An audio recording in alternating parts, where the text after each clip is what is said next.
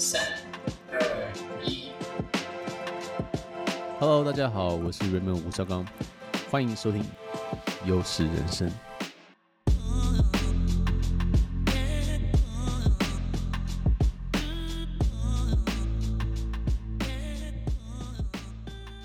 Hello，大家好，欢迎收听优势人生，我是主持人 Raymond 吴绍刚，这是我们的第三十六集。这一集呢，我们要来讲一下，如果一个东西是免费的话，那你就是那个产品。所以我近期其实一直在试图去增长自己的知识跟学习，所以最近看了很多书，也听了很多 podcast，看了很多影片，读了很多文章哦。那这一句其实给了我很多的一些想法啊。原文是说呢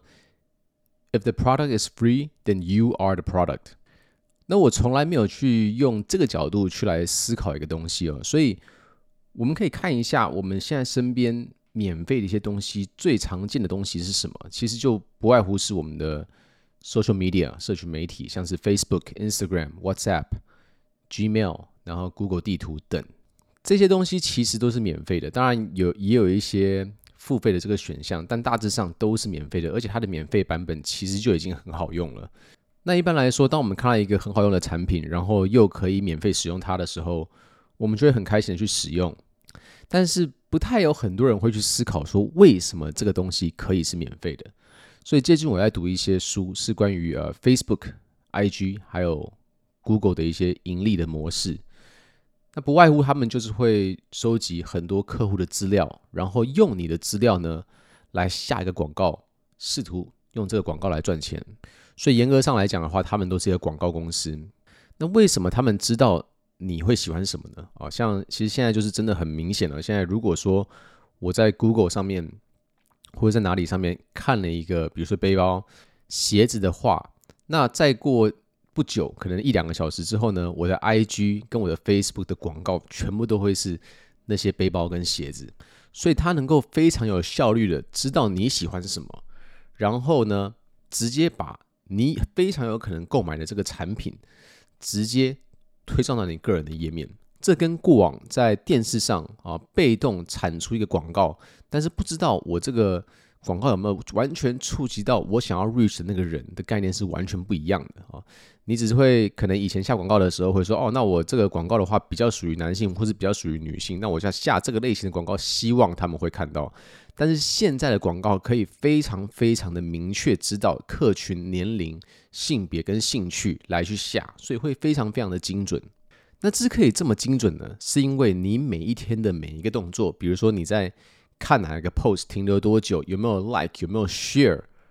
你在滑的时候跟什么样的影片互动会比较长，这些全部都是他们的数据，他们就可以拿这个去操作。那这些数据都是因为。你在使用 App 的时候，因为这个 App 是免费的，所以你觉得那我就看啊，反正我也觉得我也很无聊，我就看。但是你有没有想过，其实，在你看这些东西的过程中，其实你在送给他们一个非常有价值的东西，那就是你的时间、你的精神，还有你喜欢的事情，或是比如说像 Google Map 的话，是你喜欢去的地方。所以，虽然账面上我们并没有每个月花钱。去看 Facebook，去看 IG，去使用 Google Map，但是我们是用另外一种我认为远远大于钱的价值的东西去跟它交换的，而且最终的产品是他会拿这个数据回来卖东西给我。你不觉得这个听起来有点荒谬吗？对不对？这个这个 business model 是非常非常好的，就是他在赚你的钱，可是你完全没有这个感觉。当然，这个商业模式是非常成功，而且也没有说一定非常不好。所以，假设说你对你的隐私，或是你喜欢什么东西，或是你去哪里这些这些资料，你都没有在意别人知道的话，然后你觉得 IG 可以让你看到很多你喜欢看到的东西，然后或是 Facebook 你可以跟很多人联系的话，这个交换如果你觉得值得的话，那也完全没有问题。但是，我觉得大部分的人在使用这些产品的时候，并没有去这样思考这个交换是长什么样子，而完完全全的认为。哦，我赚到了，因为 Gmail 很好用，而且我不用付钱。所以我想要传递的概念就是说，其实，在投资也是一样。就比如说，你这样，你现在在，你有个投资组合，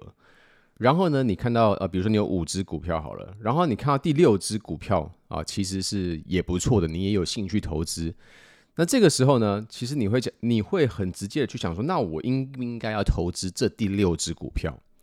但是另外一种想法是说，好，那如果我投资第六只股票的话，那我是不是就不能加码我前面的五只股票？那这个时候你会去用一个机会成本的去说，哦，那如果我投资第六的话，那我不能投资第五个，这样子的话还是好的吗？那我觉得在对于我们的时间跟精神。上面我觉得也是应该要去这样去思考，就是说，如果我今天决定去看 Facebook、去看 IG，然后把我的专注力跟我的时间都给他的话，那我这个时间是不是就不能花在其他地方了？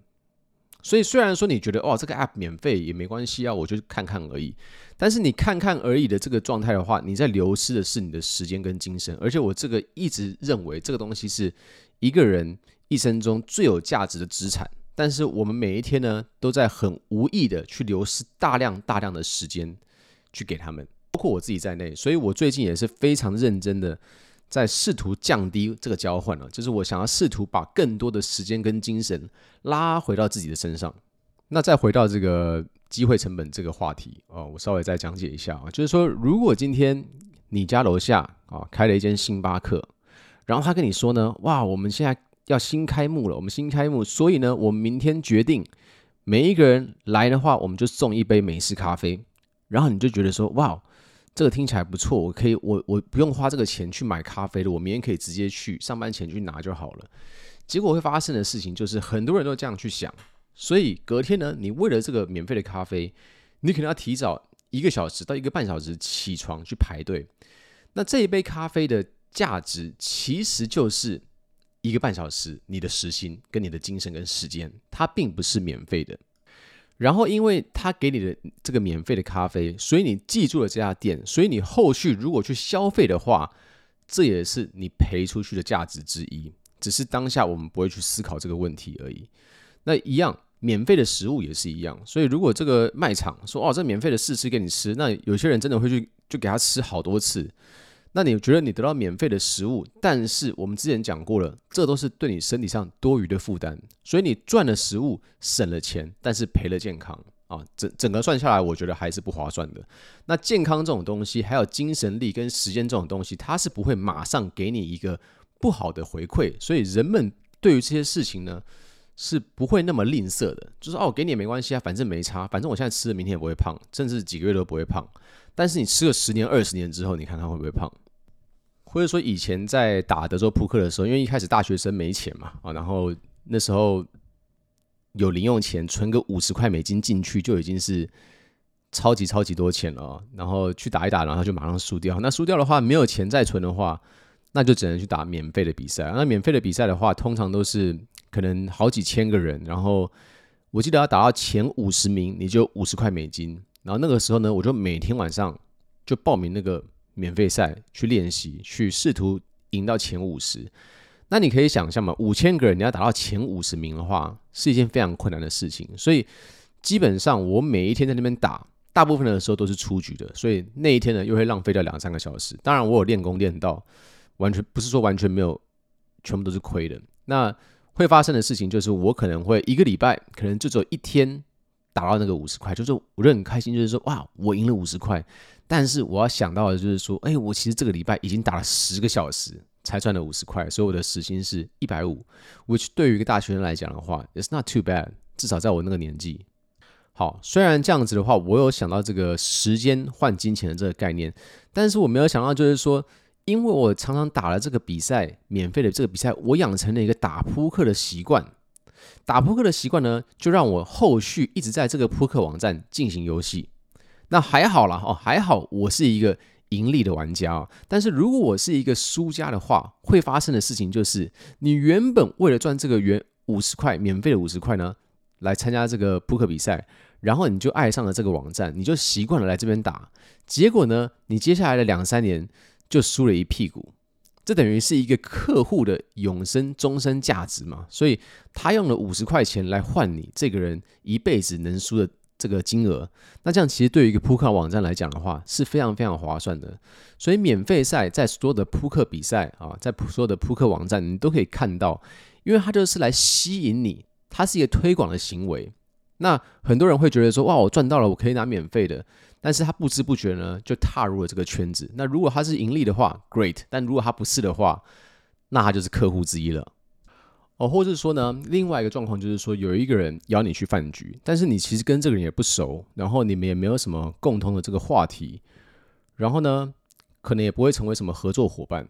但是他要请你吃饭嘛，所以你会觉得说，那啊，那这样我别人请我吃饭，那我不去白不去哦，就是有可能心态会这样子说，啊，我就是去吃，反正他请我吃的一个好料的。但是其实你要思考的状况是说，如果我去了这一餐的话，如果我花了这个时间，因为通常一餐的话。不是只有一个小时就结束了，可能要两三个小时，然后你还要通勤的时间、准备的时间、回家的时间，那是不是一整个晚上就被花掉了？那这个时候你是不是就一个晚上本来能做一些很有这个生产力的事情，变成因为你出门去吃饭，变成你没有办法做了？那这样子的话，到底是不是一个值得做的事情呢？我觉得我们会需要去用机会成本来去思考这个问题。其实我觉得这个 podcast 应该是要直接把主题改成如何用机会成本去思考，因为我觉得我好像主轴都放在这边了。但是我觉得主要牵扯到这边、引导到这边的话题，是从免费产品这件事情开始的。那只要我了解这东西，就是说啊，世界上没有什么东西是免费的，你都会要用某种东西去交换。那交换的东西是你的某种资产啊，因为我视我的时间跟精神为一种资产。如果你在做很多决定，比如说这件事我要不要做，这个聚会我要不要去，啊，这个产产品我要要不要用，都用机会成本说，那我这样子的话，会给多少时间给他？我会给多少的精力给他？我会花多少的这个能量给他？如果能这样子去思考的话，我觉得在很多方面都会得到非常大的进步。那如果你能在这个方面，对于你的有限资产，也就是你的精神跟时间，跟能量这三件事情，如果你是能算是一个非常抠、非常小气对于这三件事情的人的话，我觉得至少对于在商业行为上啊，如果是在家人的话，我觉得这东西我们不能这样衡量，因为有有情感，我们不能什么事情都用期望值去看哦。这样子的话，可能你 很快就没有家庭了。但是如果说我们在职场生活上，在投资生活上，如果能用把这三件事情看成资产。然后，甚至别人用免费的东西来引诱我，我都可以这样清楚的去思考我该不该做的时候，那这样子的话，我觉得很多事情都会变得相对简单。All right，这一期的 Podcast 呢就到这边为止。虽然说比之前的都简短，但是我觉得这个 idea 呢，我觉得非常非常的重要，而且我可能已经重复过，之前已经讲过了，但是我今天还非得再讲一次，因为我觉得这件事情真的是非常非常非常的重要。我其实对于很多重要的事情，像是比如说我认同的一些投资理想啊，或是一些思想的这种模式，就算我已经知道的话，我看到类似的书，我还是会去买来看。因为有时候一个理念进入到你的脑里面，它可能是一次性的这个刺激，你可能觉得说啊，我觉得他们讲的蛮有道理的。可是如果它能刺激你十次，你每一次都回来。都还能回想的，就是说啊，这个 idea 真的很好，我一定要去执行它。你能一直在你的头脑里面灌输同样强烈的这个信息的时候，你的动作跟行动就会更有可能去朝这个方向前进。所以这件事情，我可能以前在别的 podcast 已经大致上提过一次，可是今天这个作为主题，就是因为我认为这东西非常的重要。所以如果你今天听了喜欢，你觉得你身边的朋友、家人们对于这个 topic，